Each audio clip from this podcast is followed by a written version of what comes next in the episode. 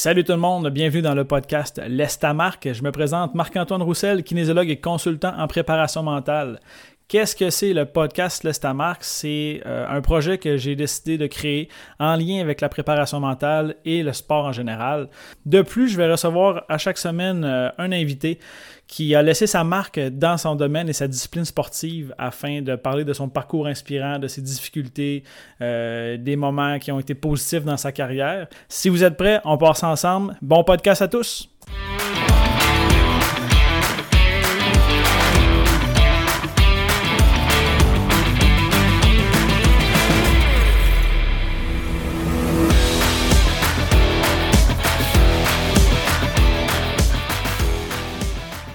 Salut tout le monde, bienvenue dans le 27e épisode de l'Estama. Très heureux d'être de retour avec vous aujourd'hui. Le beau temps de retour, la neige est fondue, ça fait super. Euh, c'est super agréable de sortir à l'extérieur, commencer à pratiquer la. recommencer à vivre avec la course extérieure, euh, de pratiquer le sport à l'extérieur aussi également. Dans certaines villes, je sais que les conditions font en sorte qu'on peut reprendre euh, presque bientôt le tennis. Pour avoir parlé à mon frère qui est à Québec, le tennis va bientôt commencer. Puis avec la, la situation avec les zones rouges, jaunes et oranges que vous connaissez, mais ça va être un peu plus facile d'aller faire des activités extérieures. Le sujet d'aujourd'hui, ce sera peut-être pas une série d'épisodes, donc la semaine prochaine, probablement que le sujet va être différent, peut-être un lien avec celui d'aujourd'hui. J'aborde le langage non verbal. Et la raison pour laquelle j'aborde ce sujet-là, c'est que j'ai eu la chance de performer dans mon sport, donc le tennis, euh, cette semaine. Je suis allé pratiquer plusieurs reprises. Et je remarque fréquemment, autant chez les débutants, chez les adultes, que les gens qui ont un certain niveau de tennis, à quel point l'aspect verbal et non verbal est important dans le sport. C'est toujours un aspect que j'ai essayé de travailler très très fort. J'ai mis beaucoup d'énergie, beaucoup de temps à contrôler certaines choses, à avoir des petits patterns ou des, des routines les épisodes qu'on a fait les dernières semaines sur les routines, on va pouvoir en incorporer aussi aujourd'hui une stratégie que j'ai développée euh, dans le passé en lien avec le langage non verbal. Dans un premier temps, le langage non verbal, c'est 90% de la communication qu'on va faire au quotidien, que ce soit avec nos amis, nos collègues, euh, d'autres travailleurs. Euh, je vais chez McDo, je vais aller au centre d'achat, je vais dans une file à l'épicerie. 90% du temps, on communique avec notre non-verbal et avec des signes et signaux qui sont universels. Bien qu'il y ait plusieurs langages et plusieurs langues différentes, le langage non-verbal, c'est un langage qui est connu par tout le monde et même de manière instinctive. Euh, instinctive, pardon, manière, ouais, d'une manière instinctive, on va avoir des signes et signaux qui vont être reconnus partout. Et aujourd'hui, je veux faire un petit un petit truc en fait pour les entraîneurs, les athlètes, surtout les jeunes athlètes, pour vous faire réaliser à quel point ce qu'on va faire avec nos gestes va avoir un impact soit positif, mais négatif dans notre pratique sportive et dans les performances qu'on va, on va, faire. Le langage non verbal, c'est des choses qu'on ne va pas apprendre nécessairement, mais qui vont avoir une influence sur, comme je disais tout à l'heure, notre performance sportive. Je fais des liens habituellement avec les animaux. Euh, ceux qui ont à la maison qui ont des chiens ou des chats, vous voyez, si jamais on fait faire un saut à un chat, vous allez voir la réaction qui va se passer par la suite. Le chat va se poser et puis là, la queue va être toute ébouriffée. Le chat va vous regarder avec les oreilles par en arrière, euh, va vous démontrer son mécontentement, sa peur ou sa crainte. Même chose avec un chien. Quand un chien va rencontrer un autre chien, on peut voir des réactions physiologiques et physiques. Donc, réaction physique, on va voir la queue entre les jambes. On peut voir la tête qui va s'abaisser. On peut voir lorsque les chiens vont grogner ou seulement montrer les crocs. Donc, ce sont des gestes qui vont communiquer aux gens autour de lui son inconfort ou son bien-être. Oui, effectivement, un chien va peut-être japper, va peut-être vouloir démontrer certaines choses en jappant fort ou en voulant intimider avec des sons. Cependant, c'est vraiment avec le non-verbal que le chien va vous signifier son mécontentement parce que lui ne peut pas parler. En tant qu'athlète, c'est la même chose. Et je vais vous faire un petit lien tout à l'heure avec l'aspect psychologique et l'aspect physique, vous démontrer à quel point le langage non-verbal peut avoir un impact sur comment est-ce qu'on va se ressentir à l'intérieur de son corps. Lorsqu'on est athlète, on a à compétitionner contre d'autres individus, peu importe la discipline sportive, que ce soit encore une fois, nage synchronisé ou tous les sports qui sont jugés, donc patinage artistique, gymnastique, euh, équitation. On va devoir faire des sports individuels, donc comme le golf, euh, que l'adversaire n'aura pas un impact direct sur nous. Nos décisions ne seront pas en lien avec une action de notre adversaire. On peut avoir des sports individuels dans lesquels on doit jouer contre un adversaire, le badminton, le squash, le tennis, peu importe, et des sports collectifs. On a à jouer contre plusieurs individus, on a à compétitionner de manière technique, tactique, physique et mentale. Il est possible pour des athlètes de dominer l'aspect technique, tactique, donc de voir des athlètes qui sont très très bons au niveau technique, tactique, qui vont avoir un avantage marqué sur les autres individus par le développement ou les habiletés euh, de base que ces jeunes-là vont avoir.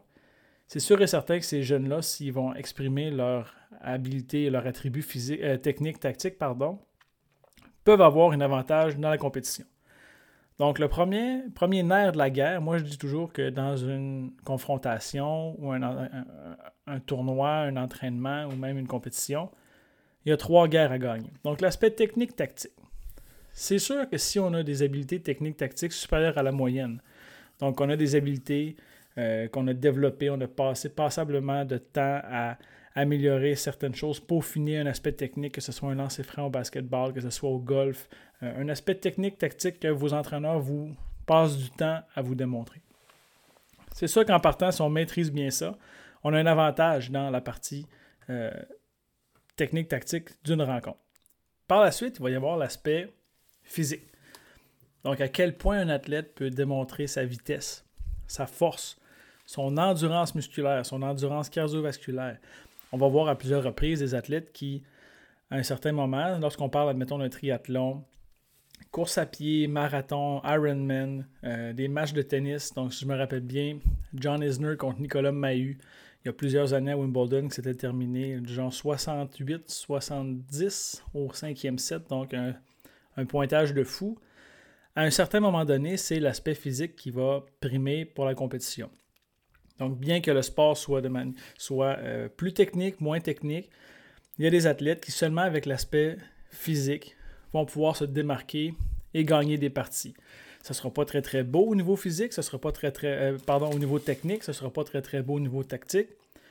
On n'ira pas chercher des points, ça ne sera pas élégant, mais on va être en mesure de travailler plus fort et avec certains attributs qu'on a développés avec le temps, ou même des attributs qui nous ont été donnés par nos parents. Lorsqu'on parle de la grandeur, souvent c'est les parents qui ont eu euh, un bagage génétique quelconque. Ça fait en sorte qu'on est capable d'aller gagner une certaine partie. Il y a de cela plusieurs années, en fait il y a trois ans, j'étais avec les Saguenay de puis on a joué un match en séries éliminatoires. Mais en fait, ça fait deux ans cette année, bientôt euh, à ce moment-ci de l'année.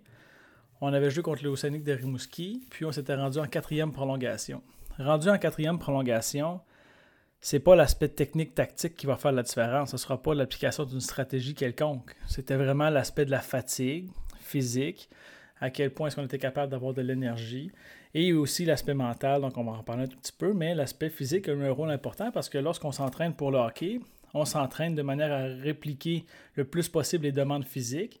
On s'entraîne pour jouer une heure. Un gardien de but va jouer en partie une heure. Un athlète, un défenseur peut jouer 30 minutes environ dans une partie s'il est beaucoup utilisé. Un attaquant, un attaquant peut aller jusqu'à, mettons, vingtaine de minutes. Mais là, on s'était ramassé avec des joueurs. Je sais qu'il y a un joueur de l'Océanique qui avait joué 60 minutes dans la partie. Donc, c'est énorme. C'est deux fois plus qu'il est supposé de faire habituellement. Donc, on prépare les athlètes physiquement avec des mésocycles, des macrocycles pour justement avoir une participation ou une exploiter l'aspect physique le plus possible, puis on peut gagner des parties à ce niveau-là, même si l'aspect technique, tactique n'est pas présent.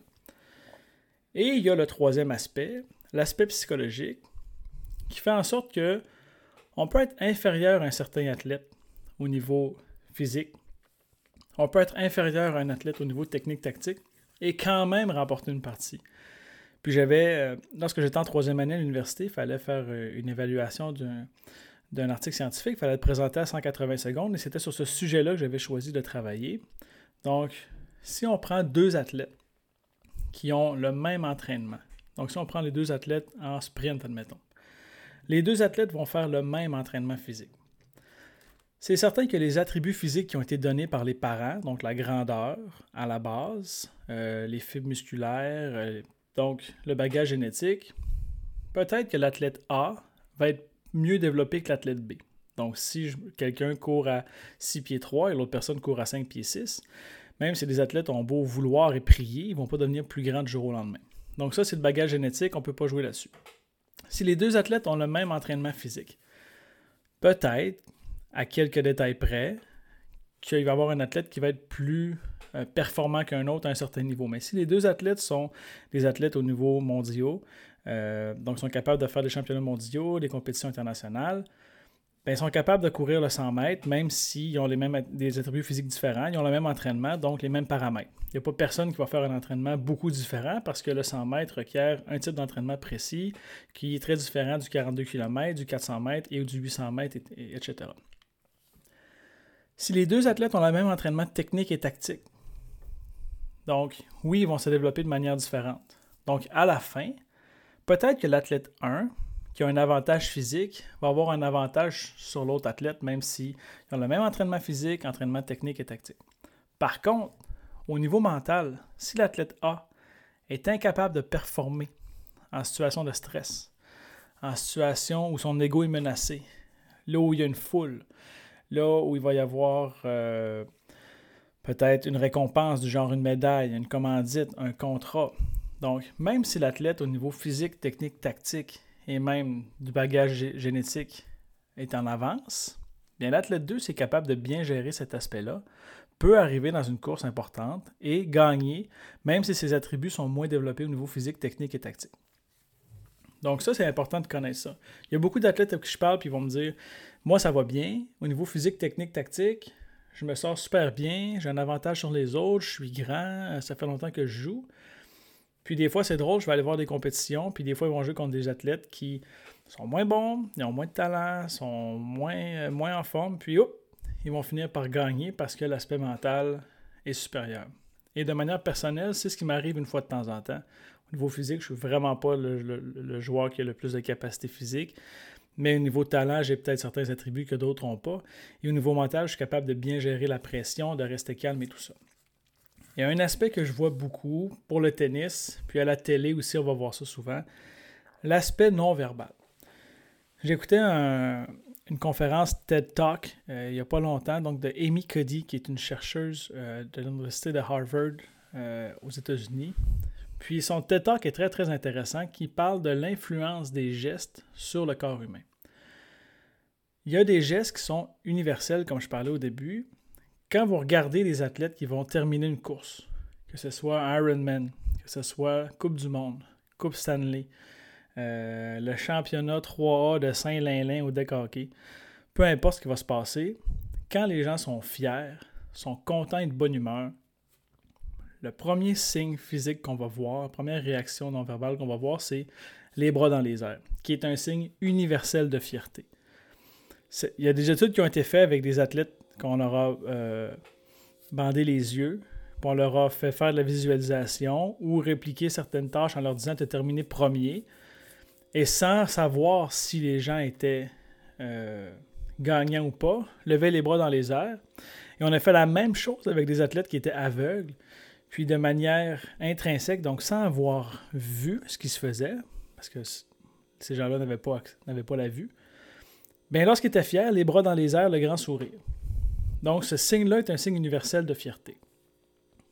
En l'opposé, quand vous allez voir des gestes de frustration, des gestes de colère ou de tristesse, regardez les championnats qui viennent de se terminer. Le March Madness s'est terminé hier.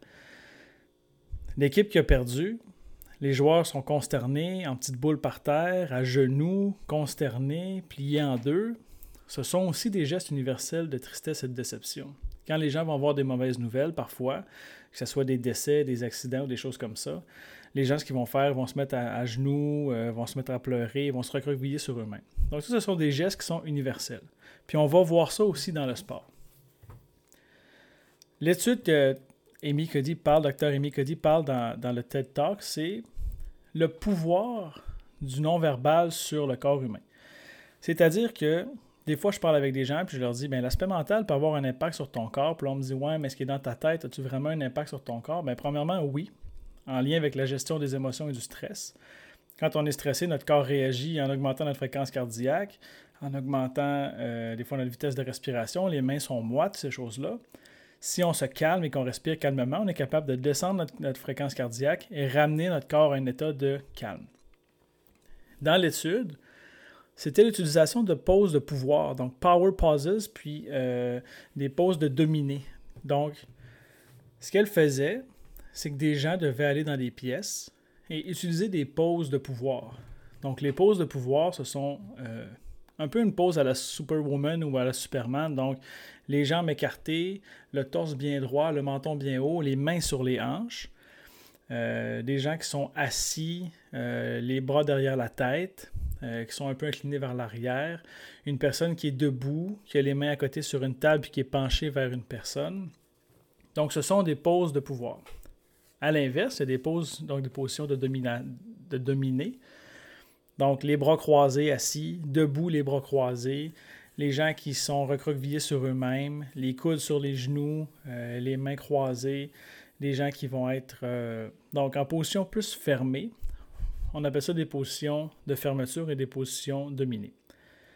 Sur le corps humain, ces positions-là, pendant deux minutes, vont avoir des effets sur la physiologie humaine.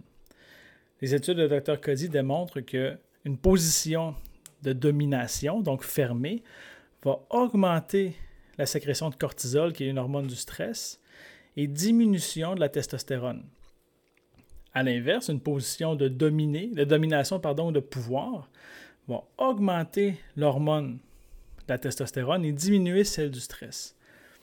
Puis si je vous fais réfléchir, à quel moment est-ce que vous utilisez des pauses de domination? Si on parle d'aller chez le dentiste, d'aller prendre une prise de sang à l'hôpital, d'aller rencontrer un conseiller financier, portez attention aux gens autour de vous, portez attention à vos réactions à vous. La plupart du temps, dans des salles d'attente à l'hôpital, euh, dans ces endroits comme ça, c'est pas des endroits où on est confortable. Personne capote à aller se faire prendre une prise de sang. Euh, personne tripe à aller se faire un plombage chez le dentiste ou personne n'a vraiment du plaisir à aller attendre chez un conseiller financier ou peu importe, à moins d'être conseiller financier. Donc, les gens autour de vous, vous regarderez, souvent vont être sur leur téléphone.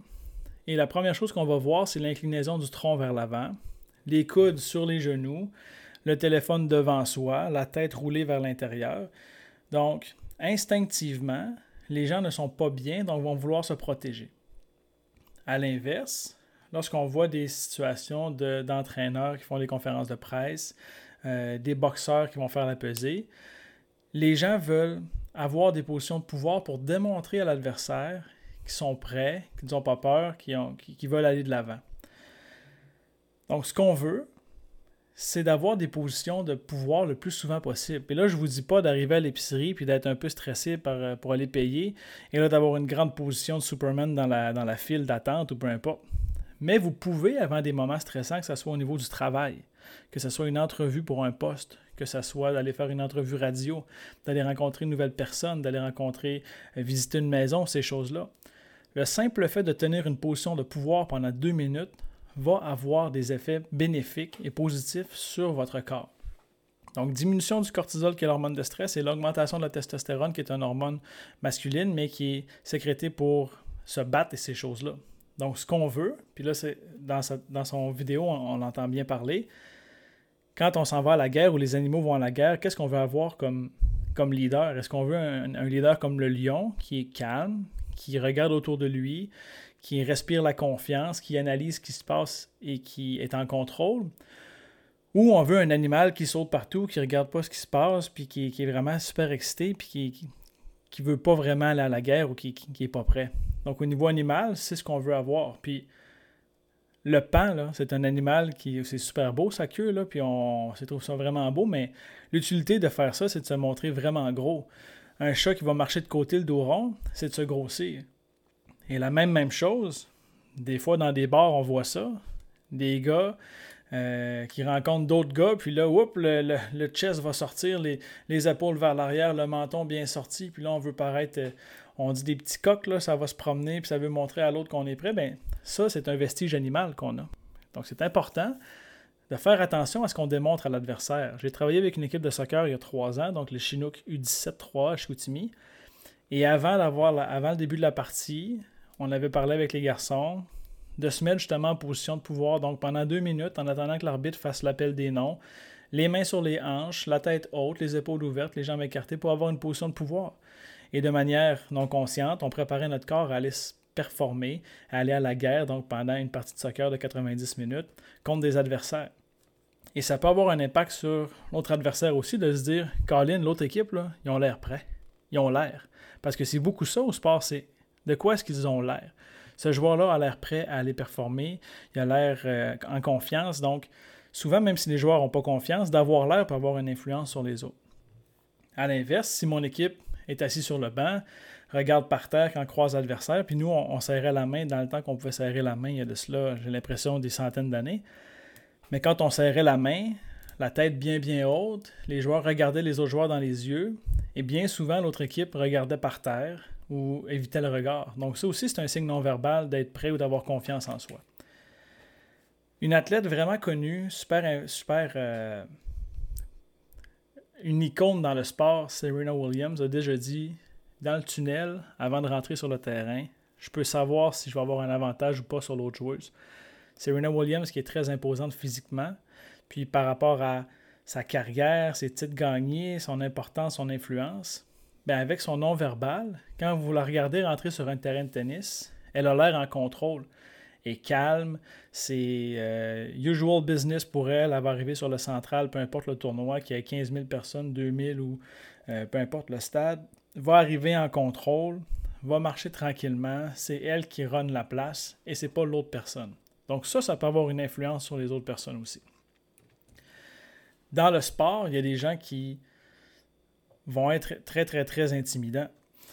Les combattants UFC, par leur positionnement, si j'ai à rencontrer un athlète d'élite, euh, je veux être prêt. Donc un joueur qui joue contre son, idole, un joueur comme, admettons, Félix Auger-Aliassime qui va rencontrer, oui, je suis un joueur professionnel, j'ai 19-20 ans, mais je veux jouer contre Federer, contre Nadal, contre Andy Murray, contre Djokovic, qui sont des joueurs du top 4, donc le fameux top 4 ou top 3 au tennis. C'est certain que c'est intimidant, donc le stress va se faire sentir. Donc d'avoir une, position corporelle qui favorise la gestion du stress, ça peut être intégré dans une routine ou dans ce qu'on va faire. En parlant de Raphaël Nadal, cette semaine, j'ai vu sur Instagram, un journaliste lui parlait puis disait Pourquoi est-ce que ton nom verbal c'est important pour toi Puis il répond candidement c'est la seule chose que j'ai 100% contrôle quand je vais jouer. C'est la seule chose. Ce que lui va faire, chaque coup est fait en fonction de celui que l'adversaire va faire.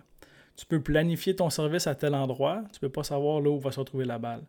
Tu ne peux pas planifier le vent, tu ne peux pas planifier l'environnement, la réaction de la foule, la réaction de l'entraîneur, mais la réaction que je peux avoir pendant que je vais jouer, il dit c'est la seule chose que je peux contrôler à 100%. Donc, aussi bien la contrôler puis que ce soit positif. Puis moi, ça me fascine parce que je vois beaucoup d'athlètes en tennis, puis même au golf, dans des sports d'équipe, dès que ça va mal, vont se décourager, les épaules vont tomber, le langage interne est négatif, le langage externe est négatif aussi. Les entraîneurs, les bras dans les airs, les yeux qui roulent, les sourcils en haut, les parents qui vont se cacher les yeux avec euh, les gens qui vont soupirer. C'est tous des signes et des signaux qu'on démontre à l'adversaire pour lui dire ça y est, tu as gagné une des parties de la game, puis c'est la partie mentale. Je te démontre que je suis pas concentré à jouer. Je te démontre que je suis déçu, que je suis négatif. Donc tu peux prendre l'ascendant de la partie parce que je te le démontre que j'aime pas ça. C'est comme de dire je te donne les clés de ma maison, va voir ce qu'il y a dans ma maison, va voir ce qu'il y a dans mon compte de banque, ce qui pour moi vas-y, ça ne me dérange pas. Mais c'est important en tant qu'athlète de gérer ses émotions et de gérer son langage non verbal et d'arrêter ça. J'avais une stratégie avec un athlète, moi ça s'appelait bingo. Bad inside, good outside. Quand ça va bien, on veut montrer à l'adversaire que c'est correct. Puis je faisais des blagues, on m'a donné avec mon petit frère, on était allé en tournoi à Québec, à l'extérieur. Puis là, les jeunes sport-études faisaient des coups gagnants. Puis là, on voyait les points dans les airs, puis les mouvements de raquette, puis euh, la tête haute, puis on regardait la foule, puis l'entraîneur, puis on voyait un désir dans les yeux, puis le, combattre, puis sans, sans mettre de volume, on pouvait écouter une partie avec des écouteurs, puis savoir qui menait juste en regardant le non-verbal des joueurs. Donc, on apprenait ça dans le sport-études, de démontrer qu'on est content, influencer l'adversaire. Hey, le gars, l'autre bord, il vient de réussir sa, sa shot, il est confiant, aïe aïe, ça va être difficile. Il me démontre qu'il est confiant. Par contre, un adversaire, moi, qui va tirer sa raquette, qui va chialer, les baguettes dans les airs, les bras dans les airs, qui va s'en aller en se traînant les pieds, la tête par terre, tu me démontres, surtout dans un sport individuel, tu me démontres que j'ai un avantage sur toi.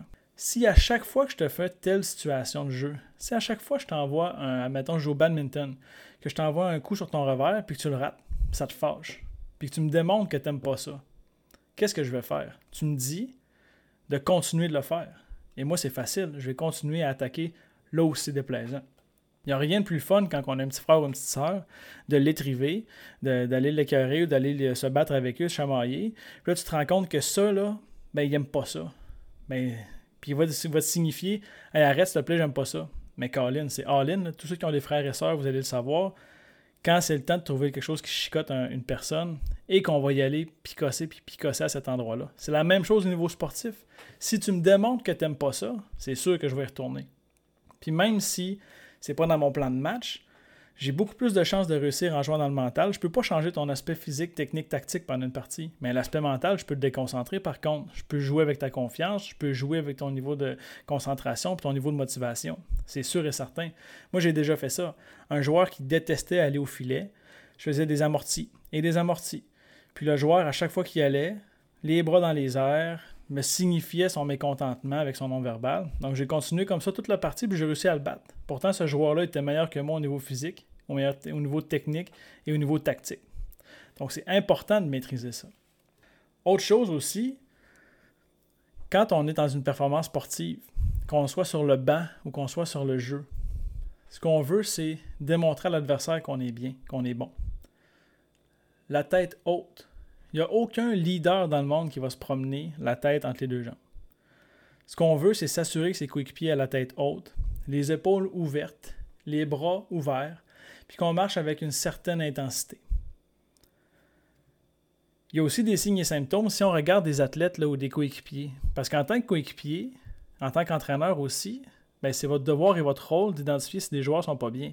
Et un truc que je vais vous, que je vais vous parler, l'être humain a deux tâches à faire dans, sa vie, des tâches primaires. Là. On a rendu ça vraiment beau avec euh, l'argent, les maisons et tout ça, mais ultimement, l'être humain, c'est à la base, il y a des milliers d'années, c'était vivre et se reproduire.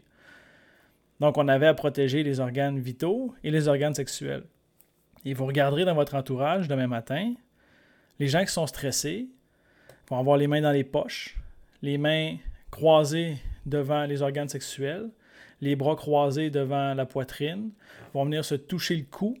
Donc, c'est instinctif. Il n'y a pas personne qui m'a appris quand j'étais jeune, quand tu es stressé, mets tes mains dans tes poches, proches de tes organes sexuels, ou mets tes bras croisés. Puis là, les gens vont me dire Oui, mais je suis bien comme ça. Mais c'est sûr que tu es bien, parce qu'instinctivement et inconsciemment, tu protèges tes organes importants pour toi. C'est pas vrai, moi, que je suis bien avec ma main dans mon cou à longueur de journée mais c'est rassurant d'avoir quelque chose que je peux accrocher. C'est rassurant d'avoir mes bras croisés que je peux tenir et protéger mes organes importants. Donc, quand vous allez voir vos coéquipiers que une personne à la tête par terre va se tenir en position fermée, être recroquevillé sur lui-même, c'est le temps d'aller le voir puis lui dire écoute, on va faire une pause de pouvoir ensemble. Il n'y a pas de problème. On peut faire ça à la salle de bain. Tu peux faire ça chez, toi avant de partir travailler. Tu peux le faire dans ta voiture lève ton menton, ouvre tes épaules, et une position de pouvoir, puis vous pouvez aller sur Internet, pardon, vous pouvez aller sur Google et inscrire position de pouvoir. Vous allez avoir des images, power poses, puis vous pouvez les faire pendant deux minutes. Les effets à court terme sont bénéfiques sur votre performance, que ce soit au niveau du travail, au niveau relationnel, au niveau social, au niveau sportif, au niveau artistique. Ça a un impact majeur. Puis rappelez-vous, ce que vous démontrez, c'est ce que vous dites à votre adversaire, ce que vous avez comme faiblesse ou comme force. Je vais toujours me rappeler une anecdote avec ma mère. C'est arrivé cet été. Moi, je suis un joueur qui est cérébral quand je joue au tennis. C'est rare que je vais avoir des grands cris. Un coup gagnant, c'est rare que je vais avoir le poignet, euh, euh, mon poing fermé, puis que je vais regarder mon adversaire dans les yeux comme Raphaël Nadal ou que je vais crier des commandes ou des let's go. Et c'est aussi très rare que je vais m'exprimer de manière négative, que ce soit avec Euh, on va voir souvent ça sacré, des raquettes qui vont se tirer, des coups de pied, maugréer, les bras dans les airs, marcher tranquillement. Ça, je marche tranquillement à longueur de journée. Ça, c'est pas, pas euh, un signe de négativisme. Mais ma mère me disait, pas plus tard que cet été, on dirait que tu n'aimes pas ça jouer au tennis. Parce que dans ma tête, tout se passe là. Que tu me fasses rager, que je sois content, que tu me crées un inconfort, je veux vraiment pas te le démontrer. Je veux vraiment pas que tu vois que je suis débalancé. À la limite, j'aime mieux que tu te poses des questions en disant Coudon, il n'y a rien qui va le déranger, plutôt que de dire OK, ça, il n'aime pas ça. Puis moi, le bingo, c'est plus la partie go outside que je dois travailler. Donc, de démontrer que je suis satisfait, de démontrer que je suis content. Donc, ne serait-ce que de sourire, le point dans les airs, une démonstration positive. Par contre, au niveau intérieur, je vais toujours garder ça en dedans de moi et je veux pas que ça sorte. Puis on a parlé des 5 R la semaine passée. C'est une des bonnes stratégies afin d'éviter de démontrer à son adversaire qu'on n'est pas bien. Donc le R de release, puis c'est drôle, je, marchais cette semaine euh, dans, mon quartier, puis un joueur de tennis avec qui je joue puis qui m'écoute, euh, Marco pour ne pas le nommer, Marco me dit euh, au tennis cette semaine Ah, j'ai vu que tu avais fait ton petit signe quand tu as joué tantôt, tes trois bonnes balles et tout ça, fait que je suis content que, que les gens écoutent mon podcast, mais le R d'un release, c'est de relâcher cette colère-là sans que ça paraisse. Un petit signe bien basique. Fait qu'on va cacher ça à notre adversaire. Parce qu'on veut, c'est ça. Les entraîneurs ne vont pas faire un plan de match puis le démontrer à l'adversaire. On va avoir un plan secret, on va s'entraîner d'une certaine manière en secret, on veut faire un entraînement l'été avec un entraîneur X, payer tel montant pour telle telle chose. On veut que ça soit secret pour que nous, on en bénéficie. Mais si tu es un livre ouvert et que tu démontres que tu n'es pas bien, que tu démontres que tu as un inconfort, une colère, ben aussi bien ne pas s'entraîner puis dire à l'adversaire vas-y, tu sais, pars, j'ai pas envie d'être là. Donc c'est très important en tant qu'athlète. Puis portez attention à comment vous réagissez, c'est quoi vos signes de colère. On pourra peut-être en revenir éventuellement la semaine prochaine. Je vais embarquer sur la communication tout court, donc la communication verbale surtout, les manières de bien communiquer pour euh, euh, avec ses coéquipiers, tout ça. Mais si vous avez des interrogations en lien avec le langage non verbal ou des choses que vous voulez savoir, n'hésitez pas à m'écrire. Donc, portez attention vraiment à ce qui se passe autour de vous au niveau de langage non verbal, les épaules, dans votre milieu de travail, au niveau scolaire. Essayez de regarder les mécontentements, les joies des gens par rapport à ce que vous voyez seulement et non ce que vous entendez.